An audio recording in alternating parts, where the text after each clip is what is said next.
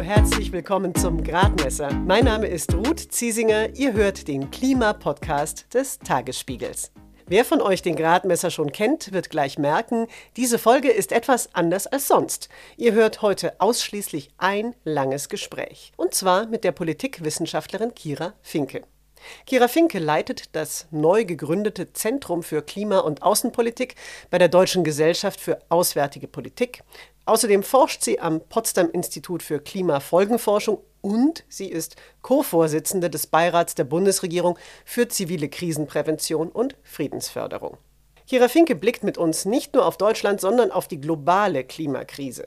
In Ländern, die nicht so reich und nicht so entwickelt sind wie wir, sind die Folgen nämlich heute schon sehr, sehr stark zu spüren. Was das für die betroffenen Menschen bedeutet, warum unsere Außenpolitik damit mehr zu tun hat, als wir vielleicht denken und was sich aus der Corona-Krise für Lehren ziehen lassen, sind einige unserer Themen. Kira Finke und ich haben uns beim Future Energies Science Match in Kiel live unterhalten. Wie ihr vielleicht hören werdet, lief die Aufzeichnung deshalb auch über Headset-Mikrofone. Oder anders gesagt, es raschelt manchmal etwas, das bitte ich zu entschuldigen.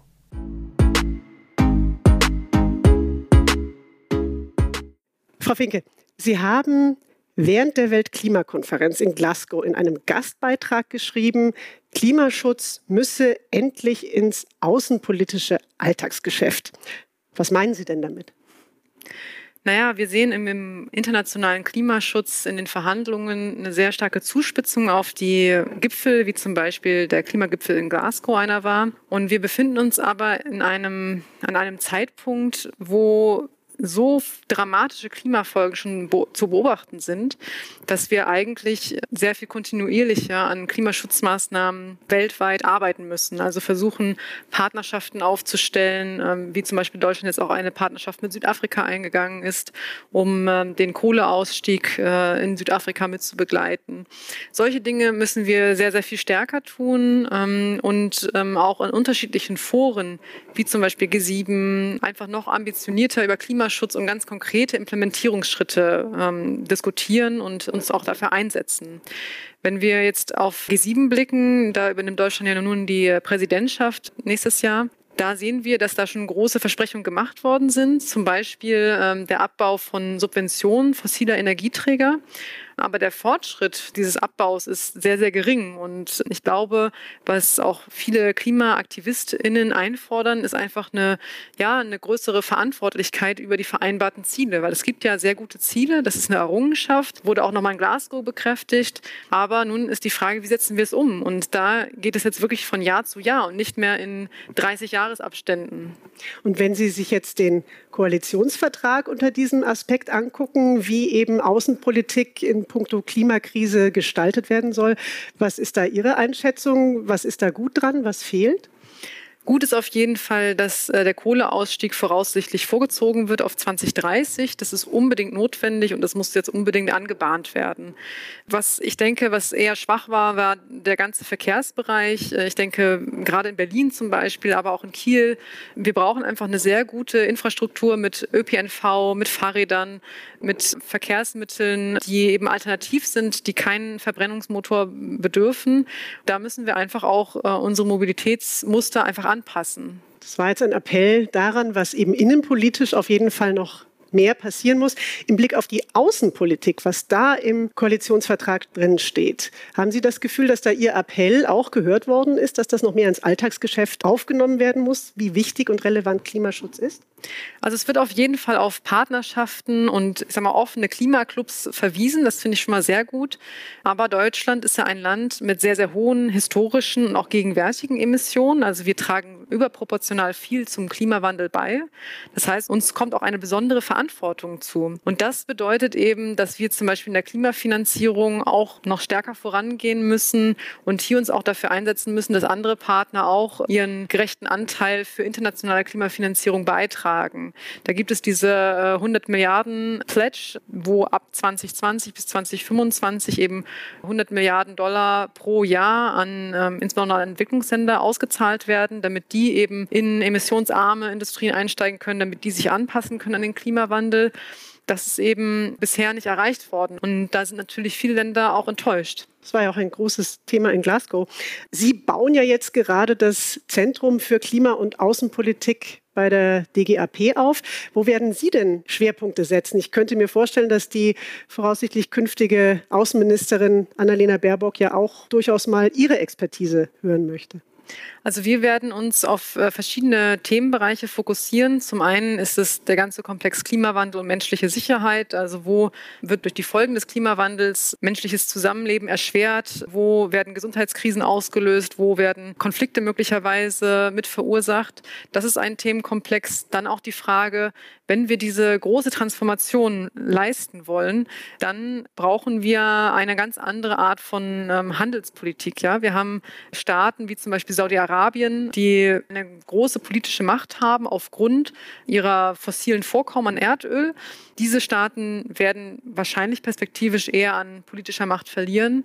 Andere Staaten, wie zum Beispiel Kongo, Ecuador mit seltenen Erden, werden vielleicht deutlich wichtiger werden für uns handelspolitisch und uns darauf strategisch vorzubereiten.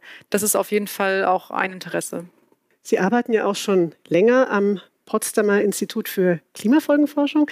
Sie sind aber auch richtig viel unterwegs und für Ihre Promotion, für Ihre Doktorarbeit zum Beispiel, da waren Sie auf den Marshallinseln und waren in Bangladesch. Was genau haben Sie da untersucht? Was hat Sie interessiert? Das ist natürlich vor der Zeit äh, der Corona-Pandemie gewesen, als es noch einfacher möglicher, möglich war, Forschungsreisen durchzuführen. Und dort habe ich äh, untersucht, inwiefern Menschen aufgrund des Klimawandels migrieren und äh, wie es ihnen nach dieser Migration dann geht.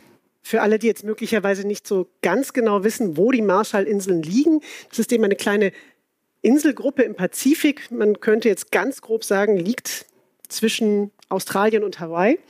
Und ähm, könnten Sie konkret beschreiben, wie war das, als Sie dort waren? Wie hat damals schon der Klimawandel das Leben der Menschen dort beeinflusst? Also die Situation der flachliegenden Korallatolle, wie die Marshallinseln es sind, ist wirklich kritisch. Ähm, sie sind eben, sie erheben sich nur sehr niedrig über dem Meeresspiegel, also zum Beispiel Marshall Islands, glaube ich, im Durchschnitt ungefähr zwei Meter. Das heißt, auch geringe Anstiege des Meeresspiegels oder vermeintlich geringe Anstiege des Meeresspiegels, wie wir sie jetzt schon beobachten, bedeuten existenzielle Bedrohung dort, weil dann zu einer Zeit zum Beispiel einer Sturmflut weitaus mehr Land überflutet wird. Also die Überflutungsgebiete weiten sich einfach aus und äh, natürlich verursacht das erstmal einen Schaden, wenn so eine Flut über so, einen, über so eine Insel rollt. Aber auch im Nachhinein, also in den Wochen und Monaten danach, erzeugt es Probleme, weil das ist ja alles Salzwasser und der Boden versalzt, dann wächst nicht mehr die traditionellen Bäume, die Pflanzen wachsen nicht mehr so gut und das erzeugt dann natürlich ganz unterschiedliche Probleme für die Menschen dort. Im Moment sieht es ja so aus, als ob wir unseren CO2-Ausstoß global erstmal nicht drastisch reduzieren, sondern sogar in den nächsten Jahren noch, der wird noch größer werden. Und deswegen ist eben auch die Menschheit im Moment auf dem Weg zu einer Erderwärmung von über zwei Grad. Was würde das denn für die Menschen dann auf den Marshallinseln bedeuten? Also das würde bedeuten, dass ähm, diese flachliegenden Inseln wie die Marshall Islands betrifft, aber auch die Malediven, Tuvalu, Tokelau, also alles diese kleineren Korallenatolle, dass die permanent überflutet wären mhm. und dass dann es sehr schwer vorstellbar ist, dass dort weiterhin Menschen leben könnten. Natürlich kann man jetzt alle möglichen technischen Lösungen vorschlagen, wie zum Beispiel schwimmende Inseln. Da wird ja auch immer wieder diskutiert. Das ist sicherlich auch interessant und vielleicht für bestimmte Kontexte auch relevant. Aber wenn man sich die Situation vieler vieler Kleininselstaaten anschaut, das sind ja zum Teil kaum entwickelte Länder mit sehr, sehr geringen finanziellen Ressourcen. Dort gibt es auch Probleme in der Gesundheitsversorgung der äußeren Inseln zum Beispiel, Probleme in Bildung und so weiter. Das ist halt sehr schwer vorstellbar, dass dann perspektivisch in einer relativ kurzen Zeit massive Investitionen getätigt werden, um eben solche Art technische Lösungen anzubieten. Ja, und die Industriestaaten kommen ja nicht so wirklich gut her mit ihren Zusagen und Finanzierung von möglicherweise solchen Vorhaben, wie Sie ja auch gerade angesprochen haben. Genau, das ist eben die nächste Frage sozusagen, wo liegt die Verantwortung für diesen Klimawandel? Und das sind sicher nicht die Entwicklungsländer, sondern ähm, es sind die globalen Mittel- und Oberschichten. Dazu ist natürlich äh, ein großer Teil in Deutschland, in den USA, in Industriestaaten verortet. Wenn jetzt die Temperatur, die muss gar nicht mal über weit über zwei Grad Celsius insgesamt steigen, sondern wenn die Erderwärmung zwei Grad Celsius erreicht, dann sterben auch im Meer alle Korallen ab. Die sind dann weg. Könnten Sie mal konkret erklären, warum das ein Vorgang ist, der eben nicht nur für Fischer auf den Marshallinseln, ich komme wieder darauf zurück, relevant ist, sondern weil, warum das auch etwas ist, was letztlich dann auch uns hier in Deutschland ganz konkret betrifft. Ja, also die tropischen Korallen sind tatsächlich sehr stark bedroht schon heute. Wir sehen ja, dass es mehrere Korallenbleichen große gab, zum Beispiel im Great Barrier Reef, wo Teile eben des Riffs abgestorben sind, also große Teile sogar. Das bedeutet eben, dass wenn wir immer mehr erwärmen, die Erde, die Lufttemperatur, das Wasser und auch noch CO2 sich im Wasser löst, also durch die erhöhte CO2-Konzentration der Luft, bedeutet natürlich dann auch, dass sich mehr und mehr CO2 auch dann äh, im Ozean löst und dadurch auch die Meere versauern. Und das kann dann eben dazu führen, dass massenhaft Korallen absterben. Und auf diesem Weg sind wir momentan. Wir müssen eben sehen, dass Korallen jetzt nicht nur irgendwie attraktiv für Taucherinnen und Taucher sind, sondern das sind Artenvielfalts-Hotspots. Da hängen Nahrungsnetze im Meer dran, die übernehmen bestimmte Funktionen in Ökosystemen und sind sehr, sehr wichtig. Und wir sehen eben, dass das ein Element ist, das eben stark gestört jetzt wird. Das sehen wir an ganz vielen Teilen des Ozeans. Also wenn wir uns überlegen, wir entnehmen dem Ozean sehr viel, wir entnehmen massenweise Fische von im Prinzip allen Arten. Also da gibt es keine, wie in der Landwirtschaft, keine Selektion, welche Arten verzehrt werden oder kaum eine Selektion, welche Arten verzehrt werden, sondern wir nehmen aus ganz, ganz verschiedenen Teilen dieses Ökosystems, entnehmen wir Arten bis zum Rande äh, des Kollapses von, von Fischbeständen. Und gleichzeitig tun wir sehr, sehr viel Negatives in den Ozean hinein, also Müll, Plastik, Düngemittel, das ist auch ein Riesenproblem, äh, CO2 eben und äh, die Erwärmung sozusagen. Ja, manipulieren dieses System eben auf, mhm. auf extreme Weise, wie es noch nie vorher da gewesen ist. Und das ist wirklich ähm, sehr, sehr gefährlich, weil natürlich erstens ganz direkt eben die Fischer und ihre Familien an diesen Ökosystemen hängen mit ihren Einkommen. Das kann Migrationsbewegungen auslösen und so weiter.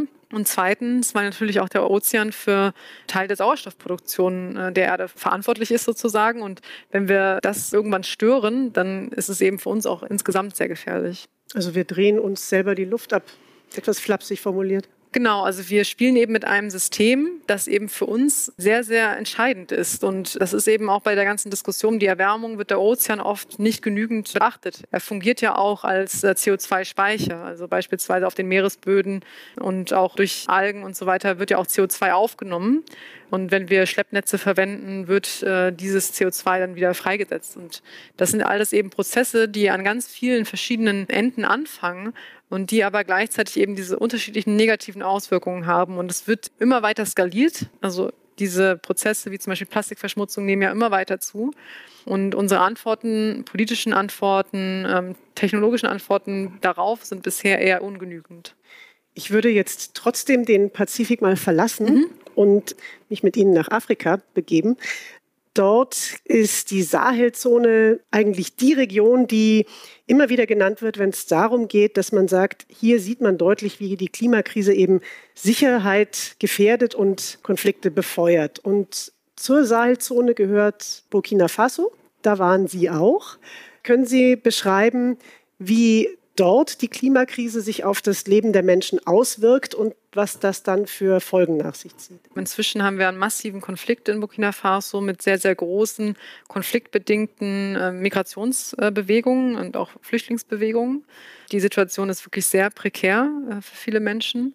Als ich dort war, war es schon angespannt, die Lage, aber nicht so wie jetzt. Und ich war im Grenzgebiet zu Mali und habe dort eben auch zu der Frage geforscht, ja, wie geht es den Menschen, wenn sie Migration als Anpassungsstrategie nutzen, um sich an Dürren zum Beispiel anzupassen. Und was man eben beobachtet dort ist, dass die Menschen gerade im ländlichen Bereich nicht viele unterschiedliche Optionen haben, um ein Einkommen zu erwirtschaften. Sie sind eben ganz stark abhängig von der traditionellen Landwirtschaft oder von der Viehwirtschaft. Und diese unterschiedlichen Gruppen, die auch unterschiedlichen ethnischen Gruppen oft angehören, also Landwirte und nomadische Viehhirten, deren Konflikt kann sich eben auch verschärfen, wenn immer mehr Landflächen besiedelt genutzt werden. Das hat auch was mit Bevölkerungswachstum natürlich zu tun und gleichzeitig eine eigentlich unberechenbare Wetterlage entsteht. Also dass sozusagen immer häufiger kurze Dürren eintreten und eben es erschweren den Bauern, sich adäquat vorzubereiten und zu wissen, wann sehe ich aus und so weiter. Das sind zumeist Bauern, die halt keine modernen Irrigations-, also Bewässerungssysteme haben, keinen Zugang haben zu landwirtschaftlichen Inputs, also um ihre Ernteerträge zu steigern, die mit ganz traditionellen Methoden arbeiten. Und diese traditionellen Methoden, mit denen ganz, ganz viele Menschen, nicht nur in der Sahelzone, sondern weltweit ja immer weiterhin noch in der Landwirtschaft tätig sind, äh, mit denen kommt man kaum noch hinterher, hinter den Folgen des, des Klimawandels. Was gäbe es denn da für Möglichkeiten, tatsächlich auch wenn man jetzt wieder überlegt, wie machen wir Außenpolitik oder Entwicklungspolitik, mhm.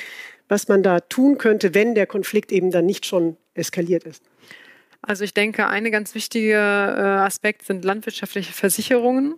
Also den Menschen die Möglichkeit zu geben, wie sie auch hier in Deutschland zum Beispiel gibt, dass wenn es Ernteverluste gibt, die nicht auf Management zurückzuführen sind, also auf Fehler in der Landwirtschaft, mhm sondern auf ähm, Wetterextreme, dass diese dann ausgeglichen werden durch Versicherungszahlungen. Das ist ein Punkt, weil dann Menschen nicht bei der ersten Ernte sofort Hunger leiden müssen oder sofort ihre Existenz aufgeben müssen, weil sie einfach nicht mehr wissen, wie sie ihre Lebensgrundlage sichern. Ich glaube, das ist ein Aspekt, der auch schon betrieben wird, aber der einfach noch verstärkt werden muss.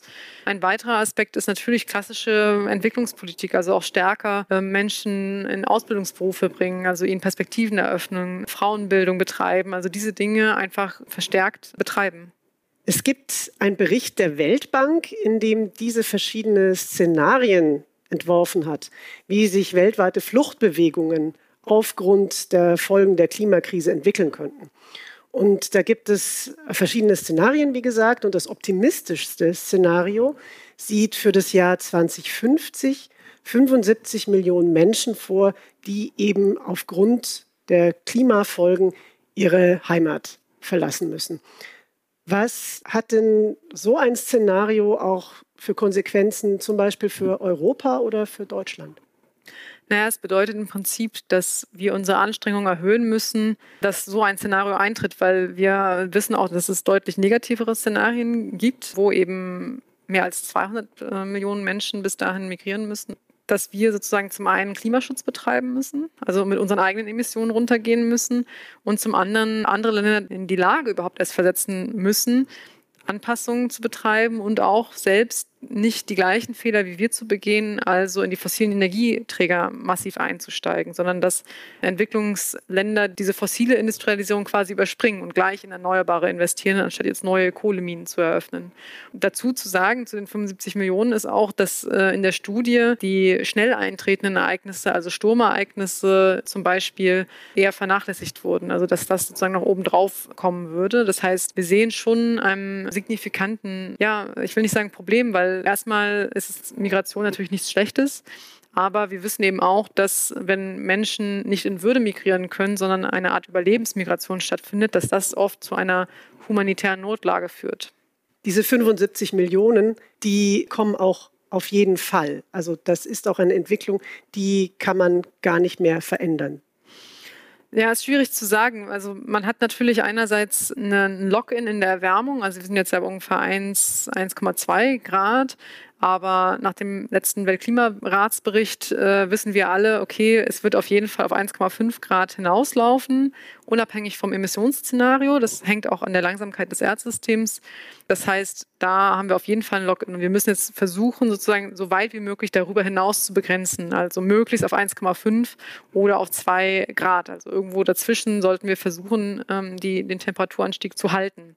Das geht natürlich mit deutlichen Schäden schon einher. Und das merken wir jetzt ähm, an den Situationen, wie wir sie in der Eifel gesehen haben, wie wir sie in der Dürresommern in Deutschland gesehen haben, dass das schon auch für uns als technologisch hochentwickeltes Land ein Problem ist. Und genauso werden wir das eben auch in anderen Ländern beobachten, dass dort wachsende Bevölkerungen auf immer knappere Ressourcen treffen. Und es spielen natürlich ganz, ganz verschiedene Faktoren eine Rolle. Also einmal, wie stark fallen die Klimafolgen bis 2050 aus?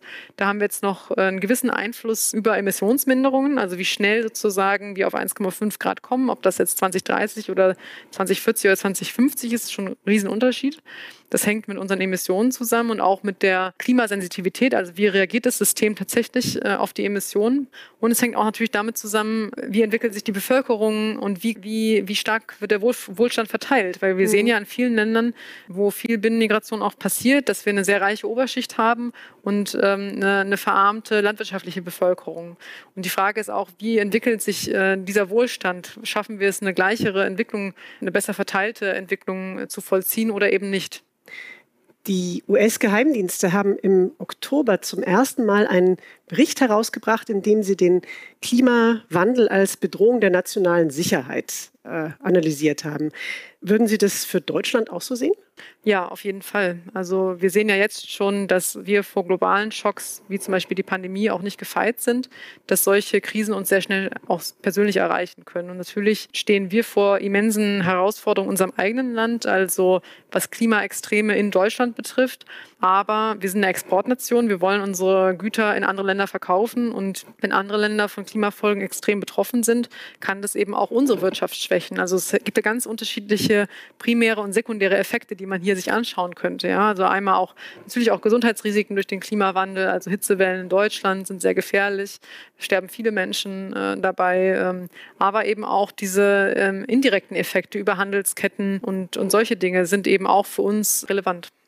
Wie wichtig ist denn für eine deutsche Klimaaußenpolitik eigentlich, dass man innenpolitisch ernsthaft und ambitioniert Klimaschutz in Deutschland verfolgt?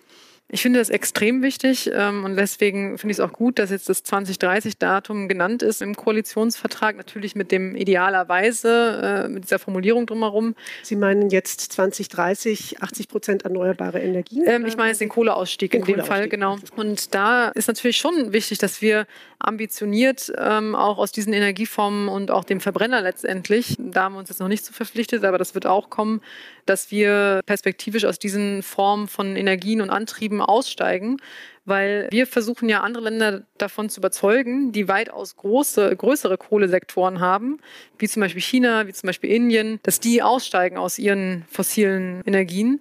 Und das ist natürlich wenig glaubwürdig, wenn wir selbst keinen ambitionierten Klimaschutz in unserem eigenen Land hinbekommen. Insofern denke ich schon, dass wir jetzt hier auch in unserem Land einen großen Teil der Bevölkerung haben, die dem auch zustimmt. Also dass wir da eigentlich Mehrheiten für haben, um diese Klimaschutzmaßnahmen und diese ökologische Modernisierung auch durchzusetzen. Was sagen Sie denn Personen, die anführen, na ja, Deutschland ist ja nur für zwei Prozent der globalen CO2-Emissionen verantwortlich und da macht es doch eigentlich wenig Sinn, wenn wir jetzt besonders viel Druck machen und dadurch dann vielleicht auch den Wirtschaftsstandort Deutschland gefährden. Mhm. Also es gibt da zwei Aspekte dazu. Also zum einen machen wir nicht zwei Prozent der Weltbevölkerung aus, sondern wahrscheinlich ungefähr die Hälfte oder weniger. Das heißt, wir verbrauchen viel mehr uns als eigentlich zustehen würde. Das ist das eine. Und das andere ist eben, das ist natürlich, wenn wir eine Gesamtmenge von Emissionen haben und die sich dann auf 198 Staaten aufteilt, dann hat jeder Staat nur einen relativ kleinen Anteil daran. Das heißt aber nicht, dass auf einmal keiner mehr verantwortlich ist, sondern dass natürlich alle ihren Beitrag leisten müssen. Und natürlich hat Deutschland, wir sind eine große Industrienation, wir haben großes Ansehen, ähm, glaube ich, auch in vielen anderen Ländern der Welt. Dieses Pfund sollten wir halt nutzen und uns da für einen positiven Wandel einsetzen. Wir leben ja in der Klimakrise. Sie haben es gerade auch schon sehr anschaulich geschildert. Was wir aber gerade im Moment in Deutschland sehr viel stärker akut spüren, das ist die Corona-Krise. Wenn Sie sich anschauen, wie wir als Gesellschaft und auch Politikerinnen und Politiker auf die Corona-Krise reagieren, haben Sie daraus schon Schlüsse gezogen, die Sie möglicherweise auf die Klimakrise übertragen können? Ja, wir haben ja tatsächlich sogar einen Artikel zu verfasst, äh, letztes Jahr, zu den Parallelen der Klima- und Corona-Krise, beziehungsweise was man aus der Corona-Krise lernen kann. Und das eine ist natürlich, worüber wir gerade eben gesprochen haben, dass jeder Einzelne, das, was jeder Einzelne tut, zählt. Also es, es ist schon wichtig, dass wir uns alle im Persönlichen sozusagen anstrengen und zum Beispiel nicht auf eine Großveranstaltung gehen oder nicht, ähm, ja, also einfach äh, diese Infektionsschutzmaßnahmen selbst durchsetzen dass es nicht egal ist, ob wir das tun oder nicht, sondern das, was jeder Einzelne tut, zählt. Und das ist eben in der Klimakrise ähnlich. Und das Zweite ist, dass wir trotz dieser persönlichen Verantwortung auch ja, Regeln brauchen, damit dies im Kollektiv tatsächlich umgesetzt wird. Weil wir sehen ja jetzt auch, nur mit Freiwilligkeit ähm, läuft die Situation auf eine chaotische Situation letztendlich hinaus. Es braucht Regeln, sodass das Kollektiv sich gemeinsam sozusagen nach vorne bewegt und das Problem löst. Und der, der dritte Aspekt, den ich vielleicht noch nennen würde, ist, dass wir gesehen haben, das sind ja nicht lineare Schäden, die dort entstehen, also exponentielle wachsende Infektionskurven, die wir sehen. Und wir sehen eben, dass die Anzahl von Toten, die wir hätten verhindern können durch Prävention, nachher durch Anpassung nicht mehr zu verhindern sind. Mhm. Also beispielsweise, wenn wir jetzt mitten in der Infektionskurve anfangen, Krankenschwestern auszubilden oder Ventilatoren zu kaufen, ähm, oder, oder, oder, das, das hilft einfach nicht mehr so viel, wie die Prävention geholfen hätte. Und das müssen wir uns auf den ganz, ganz viel größeren Zeitskalen des Klimawandels auch bewusst machen, dass wenn wir es jetzt nicht schaffen, Prävention zu betreiben, werden wir Mitte des Jahrhunderts auf katastrophale Zustände hinauslaufen, die dann auch nicht mehr zu managen sind. Dann sind wir einfach an unseren Kapazitäten total ausgereizt und können dann nicht mehr adäquat reagieren. Was ich wirklich frappierend finde, ist, dass in der Corona-Krise ja die Vorhersagen der WissenschaftlerInnen, was zum Beispiel das Infektionsgeschehen betrifft, eigentlich immer genauso eingetroffen sind. Und genauso passiert es eigentlich auch seit 30 Jahren mit der Klimakrise, wenn man sich anguckt, was zu Treibhausgasemissionen, zu Erderwärmung etc. gesagt wird. Trotzdem, Sie haben es gerade schon gesagt, machen wir immer noch viel zu wenig. Muss die Wissenschaft vielleicht auch noch mal anders kommunizieren? Ja, also es ist schwierig zu sagen, weil die Wissenschaft hat, glaube ich, viel auch kommuniziert über den Weltklimarat, über verschiedene Outlets, sage ich jetzt mal. Aber es scheint noch nicht genügend in Aktion umgeschlagen zu sein. Und ich denke, da in dieser Implementierungsschritt, wie gehen wir jetzt mit dem Problem um, da stehen wir jetzt gerade. Es ist einfach sehr, sehr schwierig, diese zeitlich und geografisch versetzten Krisen zu bewältigen. Was meinen Sie hilft mehr? Was bringt Leute mehr zum Handeln und auch die Politik? Das, was positiv ist, was noch möglich ist oder ja, die Dramatik und die existenzielle Bedrohung immer wieder vor Augen zu führen? Also wir brauchen, glaube ich, schon ähm, die moralische Verpflichtung zu handeln. Ich glaube, dass wir uns schon damit auseinandersetzen müssen, dass wir eben nachfolgende Generationen oder auch weniger entwickelte Länder ganz stark in ihren Möglichkeiten einschränken. Das ist sozusagen die Dramatik, das, äh, das Schwierige. Aber wir brauchen auch diesen positiven Aufbruch. Ich meine, wir haben ja eine große Klimabewegung in der Jugend, aber auch andere Gesellschaftsgruppen haben sich angeschlossen. Und da sieht man eben, wie viel die Menschen auch bereit sind zu tun, um eben die Lebensgrundlagen zu schützen. Und ich denke, aus dieser positiven Bewegung kann ja auch ja eine neue Identität auch für uns als Land, für uns als Europa äh, entstehen. Und das denke ich ist etwas, was wir äh, weiterverfolgen sollten. Wir haben jetzt äh, noch knapp zwei Minuten. Ich würde Sie gerne kurz zum Schluss noch fragen, weil Sie mal gesagt haben, dass Sie, dass es für Sie auch wichtig ist, die Geschichten und Erfahrungen von Menschen zu transportieren, die Sie selber eben auch kennengelernt haben bei Ihrer Forschungsarbeit. Gibt es da eine Geschichte, die Sie besonders berührt hat? Es gibt viele Geschichten, die mich extrem berührt haben. Ich glaube, eine, die, die ich hier teilen könnte, ist, wie wir einen ähm, Fischer in Mosambik getroffen haben, der uns erklärt hat, dass die Fischbestände, die Korallenriffe eben stark zurückgegangen sind und dass eigentlich sie kaum Erklärungsansätze dafür haben und dass er sich aber dafür einsetzt, dass eben bestimmte Gebiete auch geschützt werden. Und das fand ich sehr berührend, dass jemand, dessen Lebensgrundlagen ja auch an diesem, dieser Fischerei auch hängen, auch sich mit dafür verantwortlich fühlt, dass diese Dinge geschützt werden. Und das sieht man gerade bei den kleineren Fischereibetrieben, dass die eben auch stark sich dafür einsetzen, dass die Fischbestände erhalten werden. Und dass diese Auswirkungen jetzt schon so dramatisch sind, das war auch etwas, was, ja, was ich sehr eindrücklich fand, dass das schon eigentlich eigentlich alle Menschen, die vor Ort leben, eigentlich schon das erkannt haben, selbst wenn sie jetzt keinen Zugang zur wissenschaftlichen Ausbildung hatten.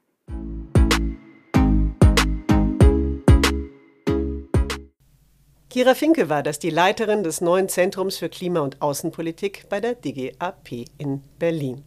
In die Shownotes habe ich euch einige Texte von ihr verlinkt. Und damit ist diese Gradmesserfolge zu Ende. Ich hoffe, es hat euch gefallen. Ihr könnt den Gradmesser auch abonnieren. Ihr findet ihn bei praktisch allen Podcast-Plattformen, bei Apple Podcasts, Deezer, Spotify etc. und natürlich jeden Freitag neu auf tagesspiegel.de. Falls ihr Lust habt, schreibt uns doch, ob ihr öfter einen reinen Gesprächspodcast hören wollt oder ob ihr andere Wünsche habt. Wir freuen uns. Mail einfach an gradmesser.tagesspiegel.de schicken. In diesem Sinne, Ich hoffe, wir hören uns nächste Woche wieder. Mein Name ist Ruth Ziesinger. Bleibt gesund.